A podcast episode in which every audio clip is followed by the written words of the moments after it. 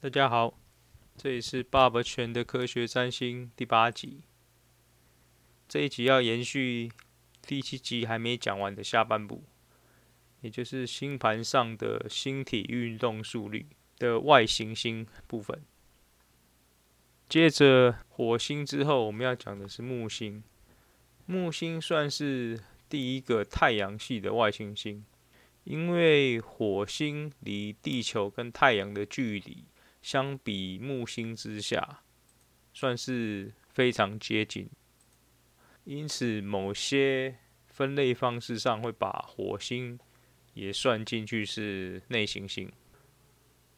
因为木星的公转周期是十二年，而火星只要两，两者的行进的距离的差异可以到六倍的关系。木星一次的顺逆行周期是会顺行两百，大约两百八十天，也就是大概九个月，然后逆行约一百二十天，是四个月的时间，两个加起来需要四百天才能完成一次木星的顺逆行循环的结束，而这个四百天大约就是。一年又一个月，在这个四百天之内，木星会前进大约四十四度，然后退了十度。这是占星上所记录到的资讯。刚刚讲的木星前进四十四度，退十度的时候，木星实际上会前进了三十四度。也就是木星运行的周期，并不是完整的三十度的一个星座，而是会多了四度出来。所以这个多出来的四度会形成木星运行速度的岁差现象，而不是固定每十二年都是在相同的星座中前进。那么外行星的顺逆行周期到了木星以后，就跟前面的火星、水星、金星不太一样，因为它们的移动速度非常缓慢，所以每年大概都有一半以下的时间都会是逆行的状态。那么这些外行星，它们的影响力常常是对更大范围的整群人跟环境因素的变动。大部分人对外行星的感觉通常不明显，必须依靠与个人星体是否有相位关系来观察。但是讲到流年推运上，外行星就是非常重要的观察因素。如果你想要真的了解占星的奥秘，外行星的行进速度一定要掌握。那么，木星在一个星座内三十度待最久的方式，就是从二十度以后开始逆行，到逆行结束后再往前进，约可以达到三百七十八天，大约一年又半个月都待在同一个星座。而最快通过一个星座的时候，木星会在进入一个星座再逆行。退回前一个星座，等到顺行之后，再快速冲过下一个星座，只需要七个多月。这是因为木星一次顺行可以前进四十四度，如果逆行结束在二十二度以后，那么木星就可以在半年内冲过下一个星座，然后在下下一个星座逆行十度。而不会退回。木星的顺逆行发生点大约都在太阳跟木星三分相的前后。比如说，今年木星在水瓶座，太阳到达双子座时，木星开始逆行；太阳到狮子座时，与木星的水平对冲；太阳进入九月底。十月中的天秤座时，木星逆行就结束了。木星的不可逆区是最大的，每次大约会有二十四度的范围，大约三个月以上的不可逆区。也就是说，在日木合相前后十二度的一个半月，都会在那一次的木星运行当中经过一次。这个现象会让这个二十四度的范围成为一次非常快速的烟火爆发的时间区块。所以每次木星逆行开始的度数，再加上二十四度，就是下一个年份或下一次的木星不可逆区。比如说二零二一年的木星前进到双鱼二度的时候开始逆行，那表示二零二二年的木星只会冲过双鱼座二度到二十六度的区块一次。然后在白羊六度到双鱼二十六度之间产生逆行现象。木星运行最快的时候是在太阳跟木星合相的那几天，移动一度所需要的时间大概是四天多。那么木星在逆行的时候，跟太阳对冲移动一度，则大概需要七到八天左右。以上是木星的运行速度。接着我们看土星，土星公转一周的周期大约是二十九点五年，这个是天文学上的数字。那木星会在这个顺逆行周期之间前进十九度，逆行约六度，这是占星上的数据。一次顺逆行的时间是顺行两百，大约两百三十天左右，也就是七个多月，然后再加上逆行的一百五十多天，大约是五个月的时间，累积起来大概是三百八十四天左右。那么土星经过一个星座三十度，大约需要二点五年。在土星之后的外行星，因为移动的速度更慢，每年移动的度数都不会超过一个星座的三十度，因此他们的每次的顺逆行时间加起来，大约都会越来越接近三百六十五天。土星的逆行都会发生在日土三分之前，到下一次的日土三分之后结束。跟这个跟木星的速率比较接近，比如今年土星在水瓶座，太阳到达双子座三分之前，土星会开始逆行。当太阳到达狮子座的时候，日土对冲，太阳到达天平跟土星三分之后，逆行就结束。土星的不可逆区。相对于木星来说，缩得更小，每次只有大约七度一个月的不可逆区。也就是说，太阳跟土星合相前后大约三度的前后半个月，土星在那一次的公转周期上都只会经过一次。比如二零二一年。土星到水瓶十四度开始逆行，表示隔年土星只会经过呃水瓶座的十四度到二十一度一次，然后在水瓶座的后段才会经历三次的顺逆行变动。太阳跟土星合相时，是土星运动速度最快的时候，移动一度大概需要。七到八天，就大概一个礼拜多。然后在日土对冲的时候，移动一度的时间大约是十二到十三天左右。接下来我们看三王星，第一个是天王星。天王星公转一周的时间大概是八十四年，这是天文学上的数据。那么在占星上呢，一次天王星的顺逆行周期大约是两百一十六天，也就是七个月的顺行，加上大概一百五十三天，也就是五个月的逆行。顺逆行加起来大约是三百六十九天，非常接近一年三百六十五天的状况。那么在这个顺逆行周期之间，天王星会前进大约八度。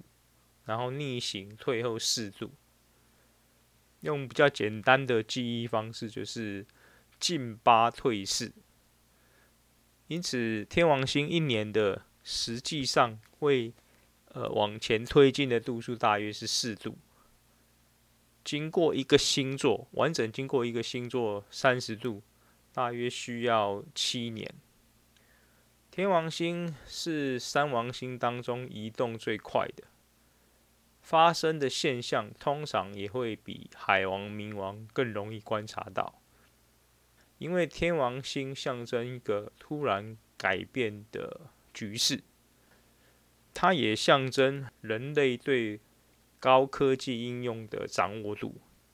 因为在三王星以后的距离，人类必须要借用更强大的望远镜。才能观察到它们的运行变化，而海王、冥王除了运行慢之外，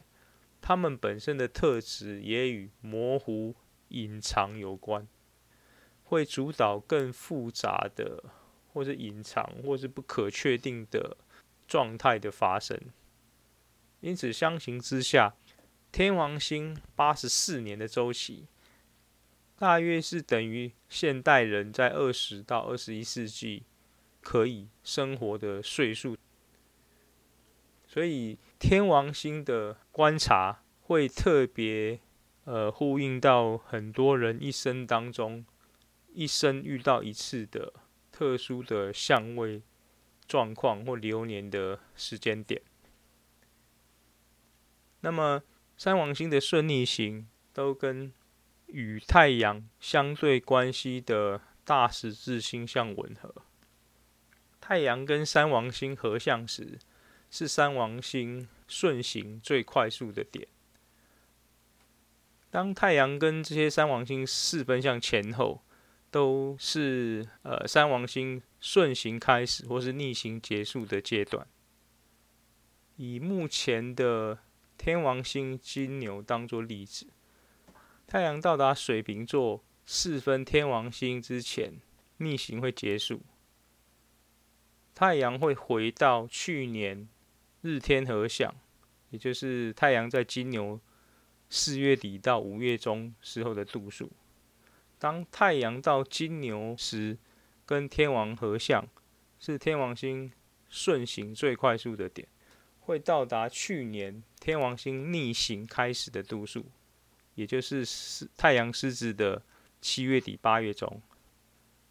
然后接着太阳到狮子座四分天王后逆行开始，是今年天王星冲到最前面的度数，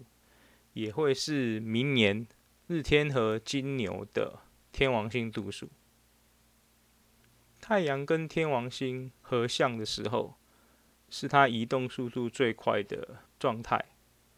这时候天王星移动一度大概只需要十八天。当太阳跟天王对冲，天王星移动一度的时间大概需要二十八天，就是一个月。所以天王星运转速度两个比较快的阶段，就是日天合跟日日天冲。然后我们看海王星，海王星公转一周。大概需要一百六十五年，这是天文学上的数据。一次海王星的顺逆行周期大概是顺行两百零七天，就是六个月多，然后加上一百六十天，五个月多的逆行，累计加起来是大约三百六十七天。这个数字就跟一年三百六十五天非常接近了。那在这个顺逆行当中，海王星会前进四度，逆行二度。也就是进四退二。海王星在一个星座三十度所要花费的时间大概是十四年，可以把它当成是天王星的加倍。目前呢，二零二一年海王星是在双鱼座，太阳到达双鱼座的每年的二月底到三月中时候是日海合相，是海王星运行速度最快的时候，也就是。前一年海王星逆行开始的度数，当太阳到达双子座四分海王星之后，海王星会开始逆行。这时候的海王星度数是今年海王星冲到最前面的度数，然后经过太阳到处女对冲着逆行的海王星，再往下走，太阳到射手座的时候。四分海王星之前，海王星逆行结束，这个时候的海王星所在的度数，就是去年二三月的时候，太阳跟海王合相的度数。日海合相是每年海王星运行最速点，在那个区块移动一度大概需要二十七天。当太阳跟海王星对分的时候，移动一度大概需要三十六天，这边就可以看到海王星的运行速度最快的时候，经过一度也都要一个月以上。接着就看最后的这颗冥王星，冥王星的公转轨道，因为它的椭圆率很大，每一次的公转周期大概是两百四十八年，这是天文学上的数字。那因为它的公转轨道的倾斜度高达十七度，因此在每一个星座的停留时间会有十一年到三十二年，相差三倍的落差。平均起来大概会在一个星座二十年，但是因为它落差很大，所以这个二十年的意义其实并不是那么明显。目前呢，冥王星在天蝎座时会进入海王星轨道，每年的运行速度甚至会比海王星更快，只要大概十一年就可以经过天蝎座。而冥王星的一次顺逆周期大概是顺行两百一十二天，也就是七个月，然后加上。一百五十六天，大概五个月的逆行，顺逆行相加则是三百六十八天。冥王星在天蝎的时候，每年顺逆行的时候会前进五度，退行三度。而冥王星进入金牛座时，是它最慢、最远的时刻，要经过三十二年才会走过这个星座。所以，当冥王星金牛时候的世代出生时，他可能从出生的时候冥王进入金牛，到他三十二岁、三十几岁出头，冥王星才会进入双子座。在这个时候呢，冥王星的顺逆周期是顺行一百九十一天，也是六个月多，然后逆行。一百六十五天，五个月多，顺逆行加起来是三百五十六天，比一年的三百六十五天还要更短一些。冥王星在金牛的时候，每年的顺逆行是前进三度，退行二度，这个可以就可以跟那个冥王天蝎时做个对比，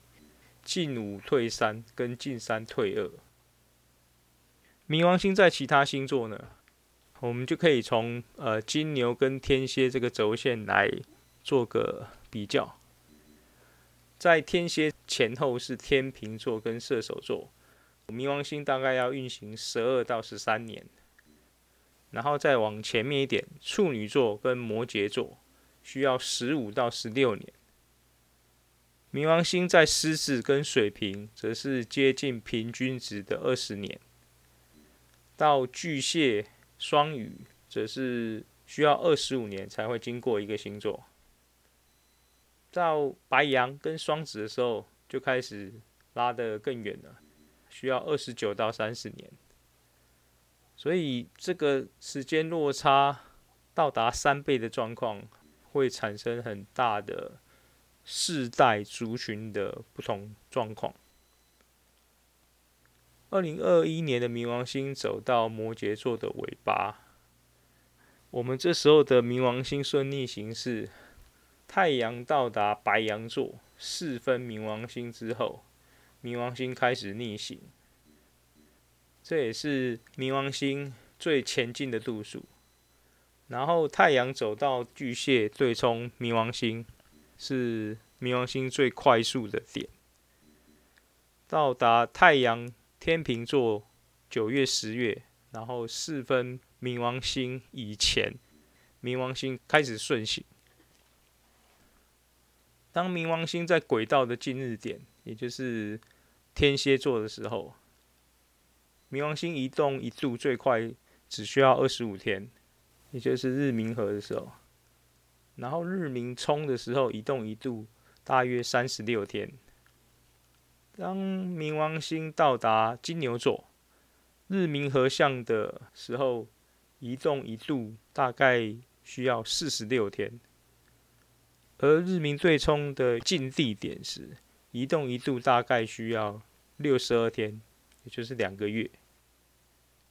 冥王星在天文学上已经被降为矮行星，在现代占星上虽然没有变动，但是它的影响力其实本来就很微弱跟不明显，降级其实是更贴近占星学上对于冥王星的解释。至于被降级的原因，大致上有几点：第一个，呃，冥王星的体积太小，大概跟月亮差不多，跟其他的行星相比落差太大。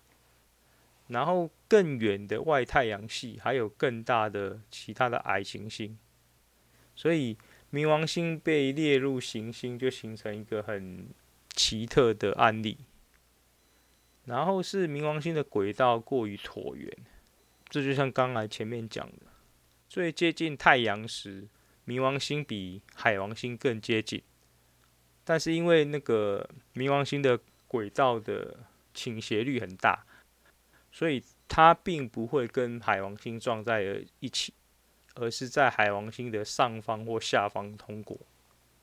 那么，因为这个很大的椭圆率跟一般天文学上定义接近正圆轨道，然后不与其他的行星轨道重叠不符合，所以也成为把它降级的很一个很重要的因素。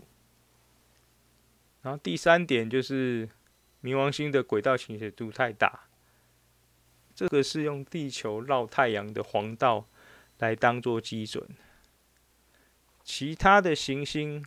倾斜率最大的是水星的七度，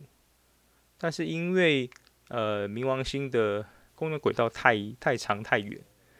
所以水星的七度只在太阳的周遭运行，它的实际上。偏离黄道的距离是很近的，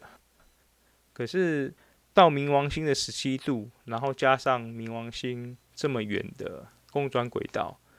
就会形成一个超级巨大的远离黄道平面的状况。然后最后的是说，冥王星的轨道的岁差运动是一个很缓慢进行的逆时钟的状态。一次公转两百四十八年，冥王星的近日点大概会前进三度，然后在远日点会前进一度。换句话说呢，就是冥王星在运行四千多年后，轨道的远日点、近日点会进入下一个星座。目前二十一世纪的冥王星轨道，往前两千年或往后两千年。它的近日点都还是在天蝎，远日点在金牛，所以在人类文明的最繁盛的这个四千年前后，冥王星天蝎跟金牛的落差，会是一个非常有世纪意义的一个特质。然后在西元四千年以后吧，冥王星的近日点会进入天秤座，远日点会进入白羊座。不过这个都不知道是几代人之后的事情了。我们这边就可以看到，虽然冥王星被降级了，可是它的公转周期的轨道岁差，居然非常巧合的跟人类的西元纪年的时间大概是同时期的。也就是说，西元元年的时候，大概就是冥王星的近日点。在天蝎尾巴开始的时候，然后现在大概走到那个天蝎中段，然后在经过两千年之后，冥王星的近日点会开始走到天蝎零度左右，逐渐进入天秤座。虽然冥王星在天文学上被降级，但是它的时间标记却如此跟人类文明的发展。有着这么神秘的巧合。接下来，虽然已经讲了蛮长的时间，但是还是有一个十二宫位的因素要一起探讨一下。这也是占星上的另外一个重头戏。在星盘上来说呢，宫位带有一个非常明显的个人特质影响。这是因为十二个宫位的变换。是二十四小时内的地球自转的规律，也就是在一天当中，你的星盘就可以有十二种的变化。这跟中国的十二个时辰制度是同样的意义。因此，就算我们的太阳星座是死对头，但如果刚好落在相同的宫位时，其实我们也会拥有相同的特质。而不是只看到星座上的状态。那么，星座跟宫位的关系，还可以观察出个人的基本的调性。比如说，上升在火象的狮子座，因为第一宫的上升点是代表自我，也就是白羊特性，跟上升狮子的时候会产生同样是火象的三合关系。那么你的火象个性就会特别突出而顺利。如果你的上升点落在火象星座，多半会强化你的三分相特质。当上升点落在处女或天秤的时候，则会带有对分相特质。落在巨蟹跟摩羯，则是会有四分相的特质。除此之外呢，十二宫位有四个重要的焦点位置，那就是上升、下降、天顶跟天底。因为除了等宫制之外，十二宫位当中只有上升点，也就是第一宫的宫头，跟下降点第七宫的宫头是不变的，而天顶跟天底的位置。会因为地球自转轴与黄道面的倾斜二十三点五度，还有地球球体的关系，在一天当中形成左右摇摆倾斜的状况。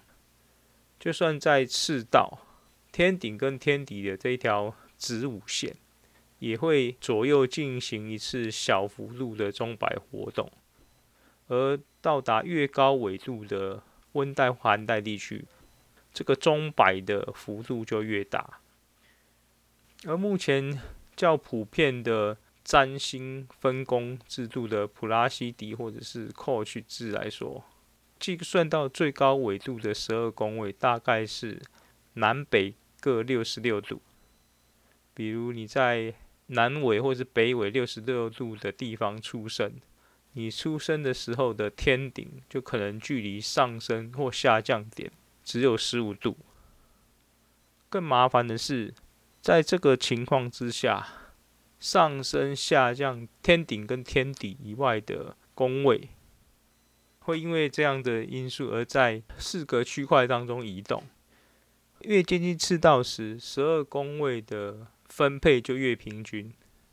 然后到南北纬六十六度时，可能会有一个本来应该分配给三个星座九十度的区块，被挤压到剩下十五度。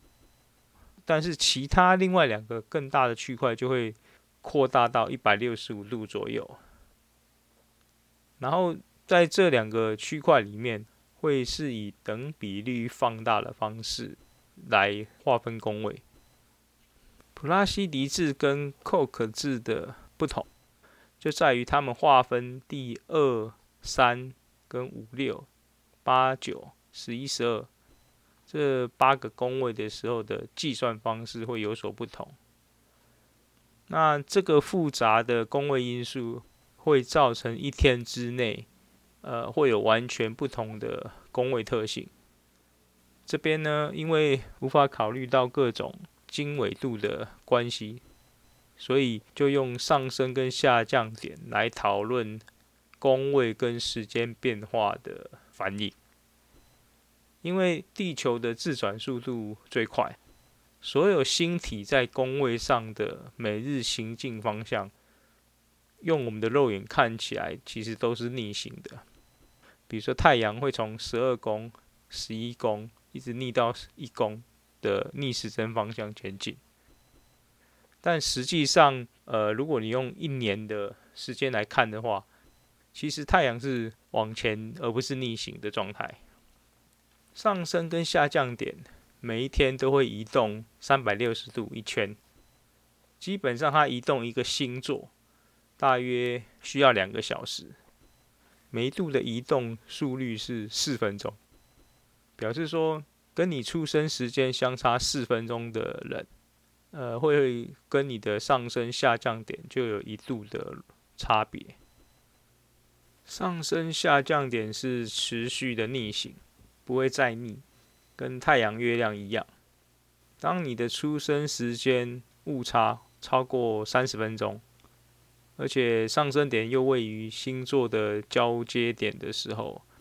要特别注意十二宫位的变化。因为宫位是占星中变化速度最快的因素，会因为出生时间不确定而产生很大的误差，所以在分析的时候必然要保留前后星座的可能性。总结，人生的发展呢，并不是只注重着趋吉避凶，因为吉顺凶逆。都在每个人的基本能量当中，会有顺行的星座位置，也会有逆行的宫位方向，更别提有许多的星体的逆行现象，都会让人生在反复的顺逆当中，依照大自然的宇宙法则繁衍下去。那么最重要的呢，还是日月的状况，它们一个是地球运动的轴心。一个是以地球为运动轴心，加上它们的能量、体积、大小跟距离，都使得人类受到日月影响最为强烈，而最容易被观察到。以上是 Bob 钱的科学占星第八集。下一集呢，我们来讲星体的朋友跟敌对关系。好了。然后，拜登的火星天蝎十二度，大概在太阳离开金牛座到双子座的时候，就会被天王星金牛对冲到。我们到时候就来看看，美国拜登政府会被这个天王星金牛冲到什么状况。我们下次见。